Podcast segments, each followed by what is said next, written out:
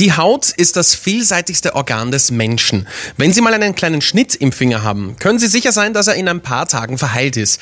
Das Experiment der Eidgenössischen Technischen Hochschule Zürich geht da noch einen Schritt weiter. Bei uns ist Dr. Silvan Gantenbein. Sie haben an einer speziellen, selbstheilenden künstlichen Haut gearbeitet. Wie funktioniert die denn genau? Also was wir eigentlich gemacht haben, ist, wir haben mit einem flüssigen Drucktinte ein 3D-Druckobjekt hergestellt und das Objekt dann mit einem Pilz überwachen lassen. Das hat eine gewisse Zäh Fähigkeit des ganzen Objekts erreicht. Das war auch nach dem Wachsen war es immer noch lebendig. Wenn das jetzt das Objekt geschnitten wurde, dann hat es wieder die Möglichkeit gehabt, zusammenzuwachsen. Verstehe, aber wofür genau ist das Projekt jetzt gedacht? Das Projekt war eigentlich ein, mehr so ein Proof of Concept. Ist es möglich, eine ganz neue Idee von Material herzustellen, anstatt dass man Material aus totem Material herstellt, das wie ein Organismus eigentlich mitwächst und sich den neuen Anforderungen der Umgebung anpasst.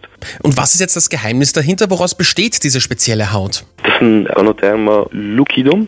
Das ist ein spezieller Pilz, der normalerweise auch Bäume zersetzt. Und wir haben den verwendet in dieser Publikation, da der sehr schnell wächst und eine gewisse Steifigkeit ins Material reinbringt und auch diese Widerstandsfähigkeit der Haut dann auf diese 3D-Druckpaste bringt, die eigentlich sonst vom Feeling mehr wie eine Nivea-Creme ist.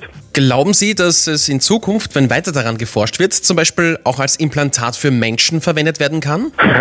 für Implantate für Menschen, das ist vermutlich mit dem Pilz jetzt nicht der richtige Ansatz, aber das ist eigentlich der Grundsatz hinter unserem Paper, der sollte es auch für möglich sein, dass man anstelle von einem toten Material verwendet man ein lebendiges Material, ein Material, das sich über die Zeit verbessern oder anpassen kann an die Möglichkeiten und die Umgebung. Mit dem Pilz selber, das würde ich jetzt nicht in einem Patienten verbauen, die, die passen nicht so gut zusammen.